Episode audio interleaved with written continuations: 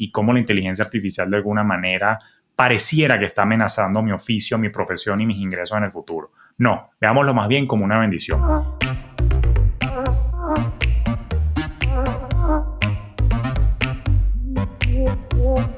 Acércate a las finanzas de manera simple y consciente para que tomes el control y disfrutes tu vida con intencionalidad.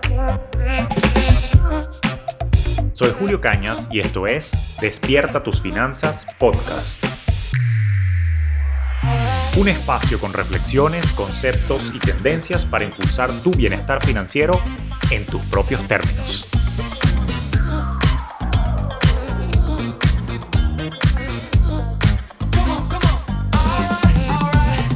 ¿Qué tal? ¿Cómo está la vaina? Te doy la bienvenida a este nuevo episodio de Despierta tus finanzas podcast. Siempre una hemorragia de placer venir a compartir contigo ideas, conceptos y tendencias para poder construir tu bienestar en tus propios términos. Y hablando de tendencia, hay una vaina que tiene tiempo en boga que de alguna manera está circulando la mente de la mayoría de los profesionales y emprendedores en estos tiempos modernos, en esta nueva revolución digital, como me gusta a mí llamarlo y que preocupa con respecto al futuro de los oficios y las preocupaciones. Y es que para entrar en materia de una vez e ir al grano, justamente todo lo que es el tema de la automatización del mundo, este tema de la inteligencia artificial, si me va a quitar el trabajo o no, me va a dejar sin negocio o no, la verdad es que está rondando la cabeza de la mayoría de las personas, inclusive a mí mismo me pasó. La realidad es que vivimos en un mundo donde yo creo que el único factor constante es el cambio y naturalmente desde el advenimiento del Internet a finales de los años 90, con toda la burbuja tecnológica de inicios del 2000 y ya después de 20 años de historia, más de 20 años de historia a la fecha de esta grabación, pues yo creo que podemos decir que la tecnología sin duda llegó para de alguna manera impulsar la productividad, para de alguna manera hacernos mucho más eficientes. Y lo hemos visto en múltiples ámbitos, ¿no? Desde lo más común y mundano, como por ejemplo los peajes o como le llaman acá en Estados Unidos los tolls, que antes, hace unos cuantos años, uno tenía que pasar y darle una monedita a una persona. Después los empezaron a automatizar con que uno pagaba y tiraba la monedita en una máquina. Y hoy en día ya tú tienes un bichito ahí conectado y pegado al vidrio con un lector y un sensor óptico donde ya no necesitas de un humano en los peajes de automóviles, sino que ya pasas y eso está automatizado. Lo hemos visto también en la banca, con el advenimiento de todo lo que es la banca en línea, eh, inclusive, al menos aquí en Estados Unidos, hay telecajeros, los ATM, ¿no? Los telecajeros también que, tú conoces, pero también hay unos cajeros robotizados donde tú vas hablando con una especie de, bot y te va, te va atendiendo. Lo hemos visto también incluso últimamente a la fecha de esta grabación. Yo lo he visto mucho ya evidentemente en las tiendas. Tú vas a muchos supermercados y evidentemente ya está en la línea donde la semi-automatización llegó y tú puedes pagar por ti mismo sin necesidad de, una persona que esté operando el puesto de, venta. Lo he visto, por ejemplo, en los Walmart también acá en los Estados Unidos. Y recientemente incluso hay una tienda que cuando yo voy a Orlando, hay una tienda que valga la cuña, se llama Uniqlo, donde venden ropa con cierta tecnología para distintos tipos de clima, para calor, para frío. Y en ese sentido a mí me impresionó porque fui y después lo vi pasar en Sara cuando acompañaba a mi esposa que ya hoy en día no trabajas con un cajero, con una persona que te atiende, sino que ya automáticamente tú tiras la ropa en un recipiente, la ropa ya tiene un sensor y el recipiente detecta cuántas prendas y cuáles prendas metiste allí, automáticamente va una maquinita que te dice cuánto debes, pagas, tú mismo metes tu vaina en una bolsa y sigues adelante. Pero también la tecnología evidentemente ha llegado al mundo financiero, ha llegado al mundo también de la salud, ha llegado incluso al mundo de mercadeo. Yo que ahorita estoy más que nunca sumido, cada día más convirtiéndome en Julio Marketing, me estoy metiendo en todo lo que es el tema de mercadeo digital y automatizaciones. A la fecha de esta grabación recientemente, en diciembre del año 2022, me puse a jugar con una nueva plataforma que salió que se llama ChatGPT, que básicamente es un bot de inteligencia artificial al cual tú le puedes preguntar cosas y te contesta. Y te contesta, la verdad es que con relativa coherencia, buena sintaxis, aunque naturalmente cuando le empecé a hacer preguntas financieras, bueno, me, respondió unas cosas ahí que no son necesariamente las recomendables, pero la redacción estaba relativamente bien. Inclusive yo mismo estoy jugando con otras plataformas de inteligencia artificial de escritura, como por ejemplo Jasper, ah, e incluso eh, recientemente vi, yo que tengo amigos en el sector mm, de diseño, en el sector creativo, que hasta ya están saliendo plataformas de inteligencia artificial donde tú le das un comando y te diseña lo que sea que tú pides. Entonces, claro, aquí uno se pregunta, ajá, pero ¿cómo van a cambiar los trabajos en el futuro, los negocios en el futuro? Me va a quedar sin chamba, te estarás preguntando, ¿no? Y la verdad es que de una vez te respondo desde mi perspectiva, desde mi humilde interpretación de los hechos en esta revolución digital. Y es que yo creo, con la información que tengo a la fecha de esta grabación, que la inteligencia artificial no necesariamente va a reemplazar al humano, ¿no? Dado los atributos que tenemos los humanos en particular, como por ejemplo el uso relativo de la empatía, el uso de repente del, del sentido común, y naturalmente este sentido común y esta empatía ayuda a que cualquier output, cualquier entregable que nosotros hagamos en el ámbito, bien sea escrito, en el ámbito de la asesoría, en el ámbito del diseño, esté mucho mejor adaptado a la realidad de la persona o el cliente. Por supuesto, la comunicación más efectiva siempre va a ser la humana, pero yo más bien veo todo este fenómeno de la inteligencia artificial así como una especie de, no sé cómo llamarlo, será asistente virtual. Sí, es, como un rol más de asistencia que naturalmente va a permitir que nosotros hagamos tareas más mundanas en un menor tiempo, de forma tal que podamos ser mucho más productivos, eficientes hasta tener tiempo libre para hacer vainas que nos gusten. En ese sentido, yo lo veo muy, muy positivo. Y bueno, te quiero contar una anécdota de cómo yo he abrazado estos cambios, estos, esta llegada, por ejemplo, de la tecnología a, a mi industria, que es la industria financiera de asesoría y de inversiones. Y después de contarte mi anécdota, lo que te quiero dar son cinco consejos para poder minimizar ese temor o inclusive, si nos vamos al aspecto bioneuro de la finanzas, potencialmente hasta la ansiedad de que cambie el status quo y de que tú pierdas tu estabilidad laboral o de negocio a causa de esta inteligencia artificial. Empecemos con una anécdota de cómo lo he vivido yo. Fíjate que yo a la fecha de esta grabación ya mi carrera está llegando o llegó, mejor dicho, a la mayoría de edad. Ya a la fecha de esta grabación ya yo estoy rayando los 18 años de experiencia en la industria de inversiones, en la industria financiera, ya 10 años como consultor independiente, desde que, bueno, a la fuerza me tocó eh, de alguna manera emprender.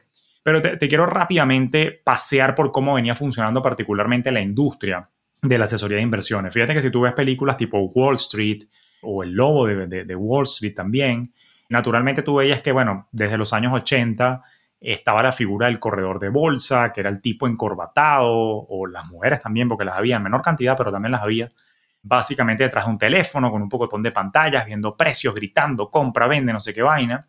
Pero fíjate que ya hacia mediados de los 90 empieza a ocurrir un fenómeno interesante donde la tecnología empieza a emerger y paso a paso empiezan a surgir las casas de bolsas digitales que con el pasar del tiempo y más adentrado hacia los años 2000 ya empiezan a democratizar más el acceso. Valga la cuña, entre ellas destacan en los Estados Unidos Charles Schwab, que ha sido uno de los pioneros en avanzar a nivel tecnológico y han sido vanguardistas en este sentido.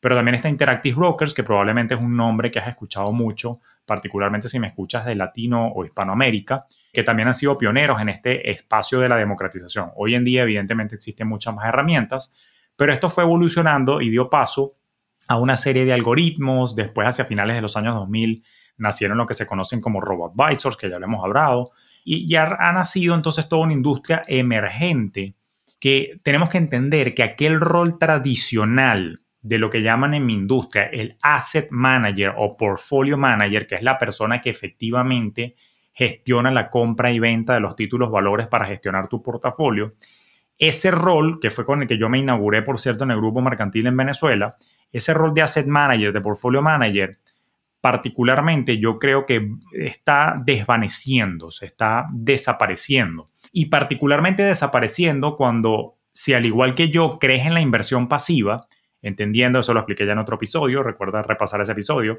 entendiendo que la inversión pasiva de alguna manera es simplemente comprar un título valor, que nosotros recomendamos generalmente comprar los fondos transados en bolsas o mejor conocidos como ETFs, cuando tú compras eso y lo dejas quieto y dejas que el tiempo y el interés compuesto hagan su trabajo, ¿tú para qué coño técnicamente necesitas una persona que te gestione el portafolio si eres fiel creyente, al igual que yo, de la inversión pasiva? Entonces, eso sumado a la tecnología, donde hoy en día lo puedes hacer muy sencillo a través de plataformas digitales y existen inclusive los algoritmos y RoboAdvisor, hace que esta tecnología, incluso la inteligencia artificial, ese rol en particular empieza a desvanecerse o empieza a desaparecer por completo. Fíjate que yo esta tendencia, yo soy muy observador, eh, a mí me gusta mucho analizar, ver todo a 45 mil pies de altura, entender qué es lo que está pasando con la industria, leo reportes anuales de qué está pasando con la comunidad, qué está pasando con la industria en sí, qué está pasando con la tecnología. Y no es que yo sea un visionario arrecho, sino que soy un observador y estudioso empedernido. O sea, se cae de anteojo que si tú estabas estudiando las tendencias, tú veías que mi rol, mi carrera con la que originalmente yo empecé en este mundo, pues estaba mutando. Y de alguna manera yo decidí con tiempo empezar a darle un giro a mi carrera. Fíjate que yo me alejé del rol de gestionarle portafolios a terceros y me fui para otra cosa, que es lo que hoy en día tú me conoces como Julio Finance, como el consultor y asesor, que está a tu disposición para ayudarte y guiarte en los procesos de diseño y construcción patrimonial, bien sea tanto en el plano personal como también en el plano de negocio. Pero ese cambio yo lo decidí de una manera intencional y consciente, porque cuando yo vi toda esta serie de cambios dije, pinga, aquí tarde o temprano, esta vaina va a desaparecer, los asset manager y portfolio manager se van a quedar sin trabajo y yo no quiero estar corriendo a última hora a buscar trabajo o aprender una nueva habilidad a última hora, desesperado para ver cómo coño hago plata, pinga, yo me voy a mover con tiempo y me voy a anticipar a eso.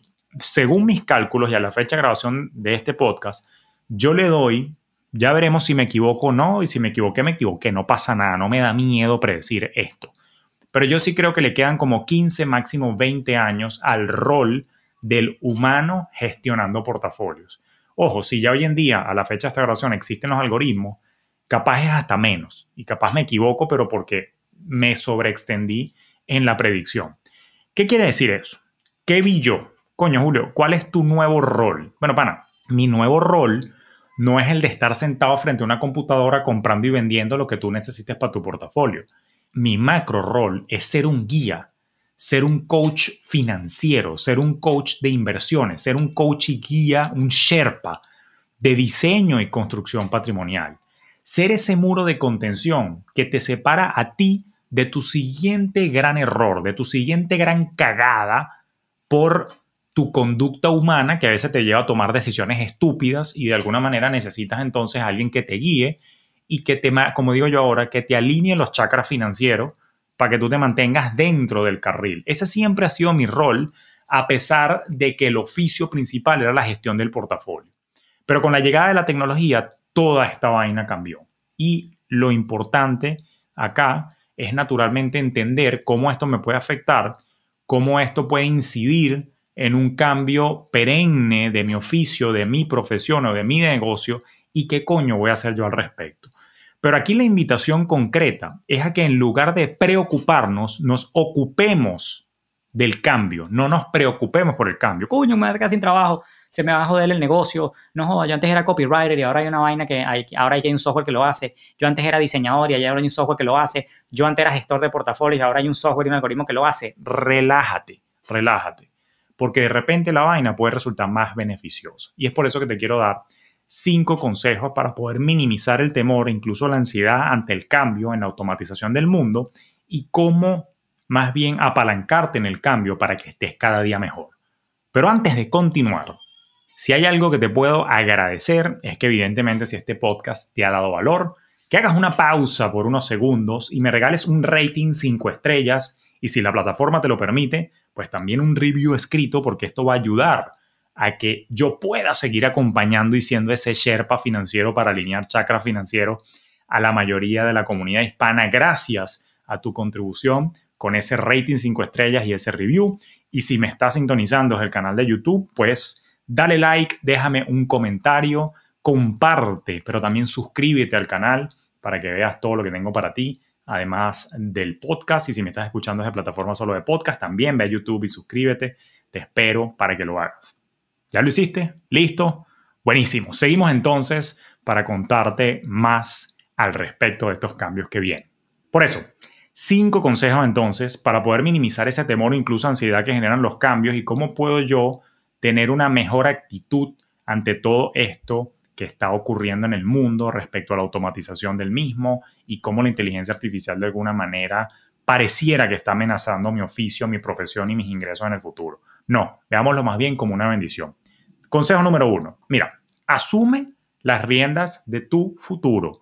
No te agüevonees, no te duermas en los laureles. Yo siempre te he dicho desde el inicio de este podcast y es algo que ratificamos y mantenemos vigente en nuestros programas de mentoría anual.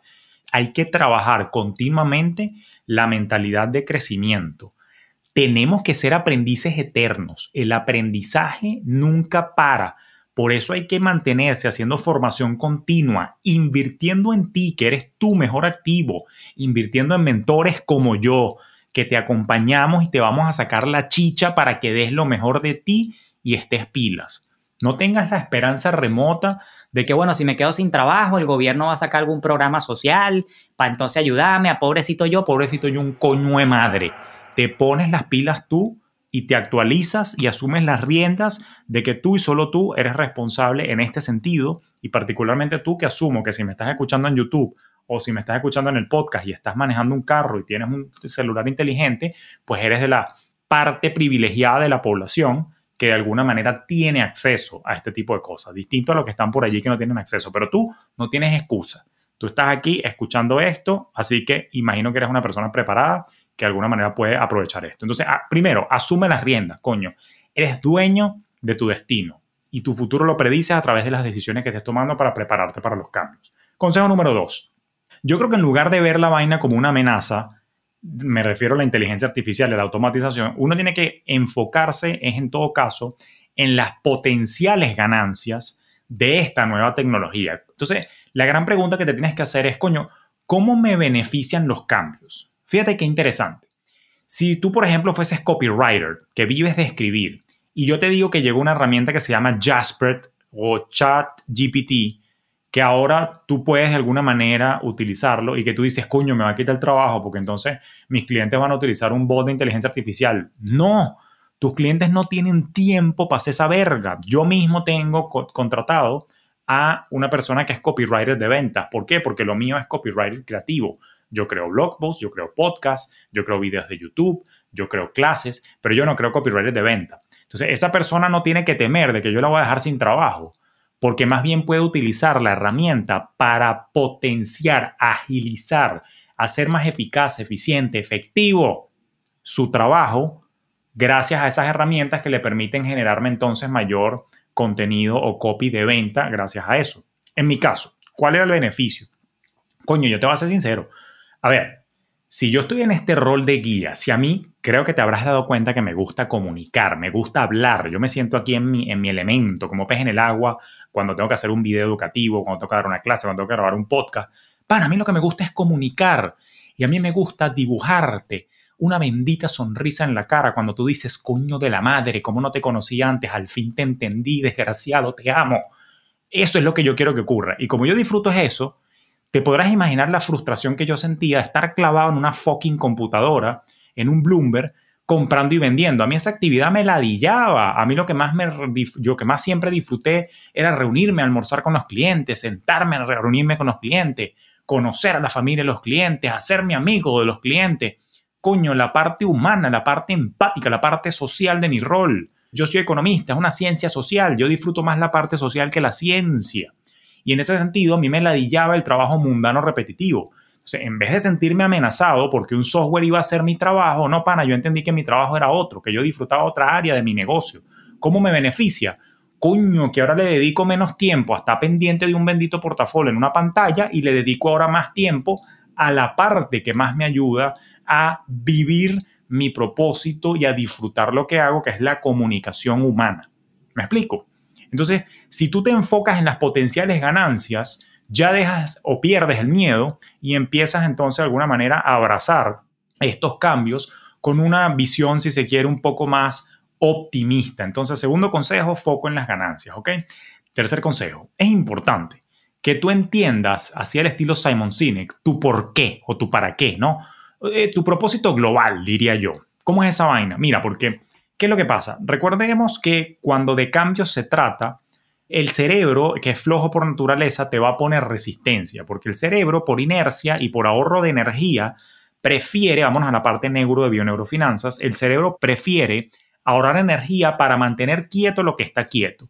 Entonces va a haber una resistencia natural al cambio y por esa razón una de las cosas es que el cerebro teme a perder lo que tuvo o el cerebro teme a perder quien fuiste. Coño, si yo dejo de manejar Bloomberg, si yo dejo de manejar portafolio, ya yo no soy el asesor que era.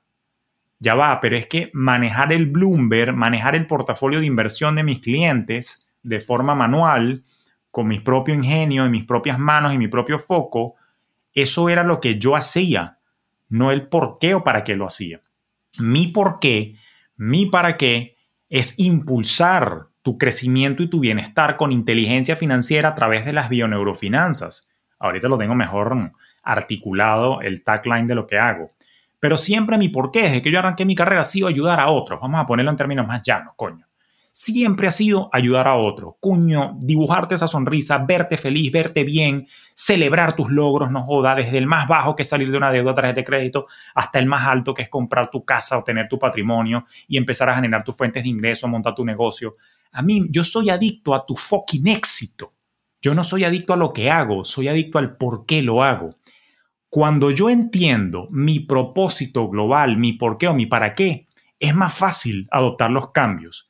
Porque si te fijas, el Julio que yo soy hoy desde la perspectiva profesional sigue viviendo su propósito, sigue viviendo su por qué, su para qué. Lo que cambió fue el qué es lo que hago por ti. Antes yo manejaba el portafolio directo, hoy en día un software del coño lo hace por mí, yo no me quedé sin trabajo, porque ahora busqué otra manera, otro qué, otra actividad para poder ejecutar mi propio propósito y resultó que la actividad es compartir contenido en Instagram, crear este podcast, sacar el video de YouTube, dar mis mentorías, mis asesorías personalizadas, dar mis conferencias. Cambió el qué, pero el por qué no cambió. En tu caso, te invito a conectar con cuál es tu por qué o tu propósito profesional. Porque cuando lo entiendes, te haces más flexible y de alguna manera más resiliente, maleable, como el bambú te haces más flexible al cambio independientemente de los vientos con los que te topes para poder abordar entonces nuevas realidades y nuevas condiciones del clima profesional o del clima económico mundial ante estas nuevas tecnologías. ¿Ves lo importante? Entonces, cuando tú entiendes esto, ¿por qué? Es más fácil porque el qué ya no estás tan apegado y aferrada a ese qué. ¿De acuerdo? ¿Por qué? Porque lo sueltas ya como que, bueno, ok, mantengo mi propósito, pero ahora no lo hago de esta manera, ahora lo hago de esta otra manera. ¿De acuerdo? Entonces es importante entender ese por qué, que sea el tercer consejo. Cuarto consejo, bueno, si bien es cierto que la tecnología viene a automatizar y simplificar tareas mecánicas mundanas o tareas repetitivas o rutinarias mundanas, no es menos cierto que el factor humano no hay manera que la inteligencia artificial lo replique con excelencia. Y en ese sentido, el cuarto consejo es que tú te dediques a desarrollar y aprender lo que llaman las habilidades blandas. Es decir, enfocarte en el factor humano. Con tu permiso, vuelvo a mí porque a través de cómo lo viví yo, quiero que lo extrapoles a tu vida.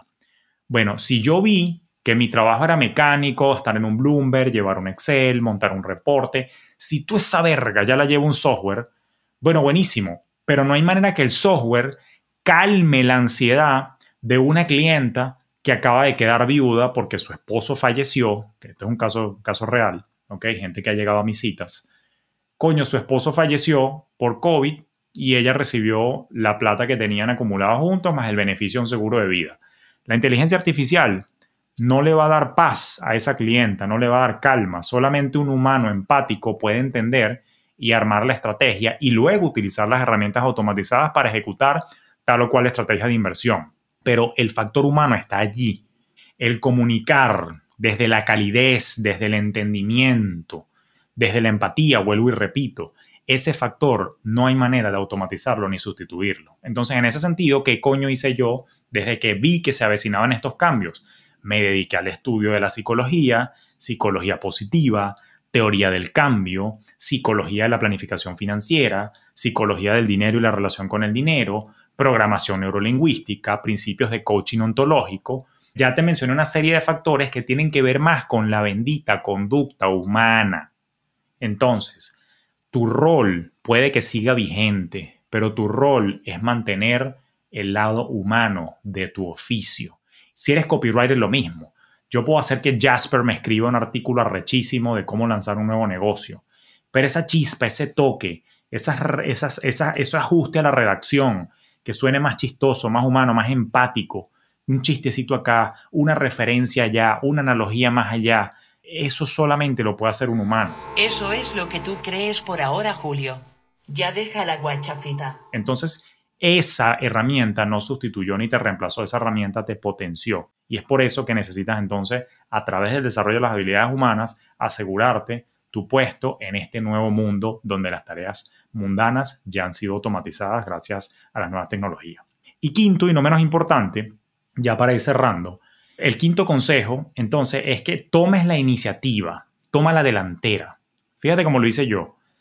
Yo me anticipé y dije, pinga, fue duro. Al principio mucha gente me dijo que estaba loca, ¿ok? Muchas personas me dijeron, estás loco, ¿cómo vas a abandonar tu rol de web manager, tu corbata, la oficinota, el carrote, la vaina? Tú eres loco.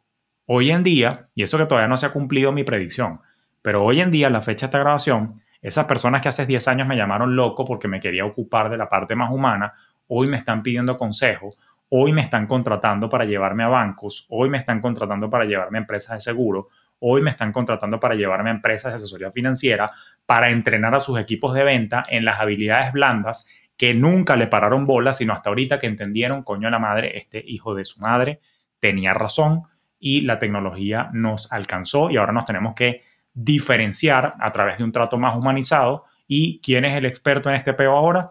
El huevón este que está aquí, que estás escuchando, que estás viendo, que hace 10 años, cuño, se calzó los huevos para justamente empezar a ser pionero y justamente aquí estamos desarrollando algo que se está popularizando, que no es nada más y nada menos que las bioneurofinanzas, donde estamos buscando la coherencia entre la emoción, razón y acción financiera, enseñando, comunicando y profesando las finanzas con un corte más humano, más empático, más digerible, más sencillo, más aplicable. Y en ese sentido, fíjate, cuando tú tomas la delantera, no solamente tienes la oportunidad de volverte pionero, sino también de empezar a enseñar a otros y más bien lo que haces es que tienes más negocio.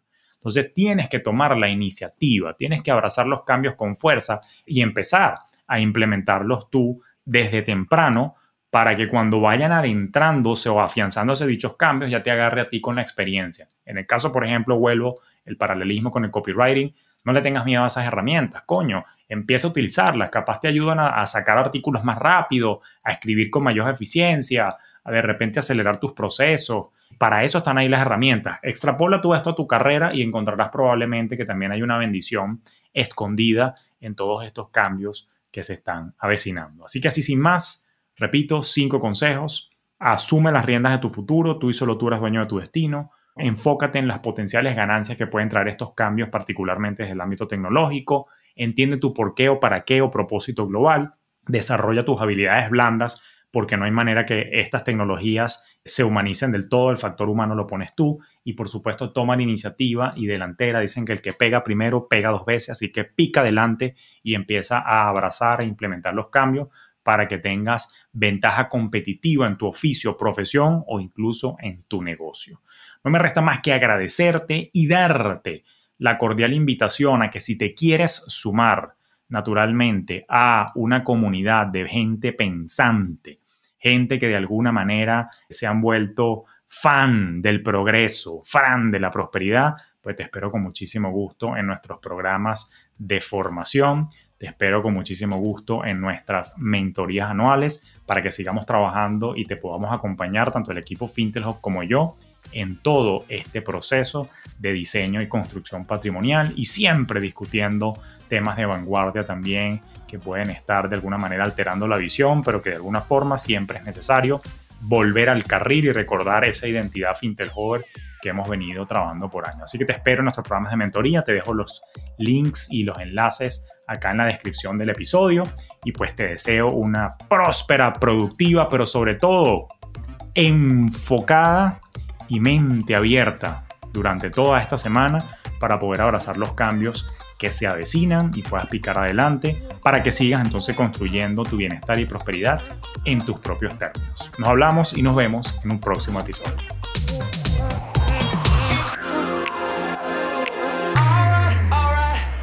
Esto fue Despierta tus finanzas podcast con Julio Cañas. un espacio presentado por Fintelhub para impulsar tu bienestar financiero en tus propios términos.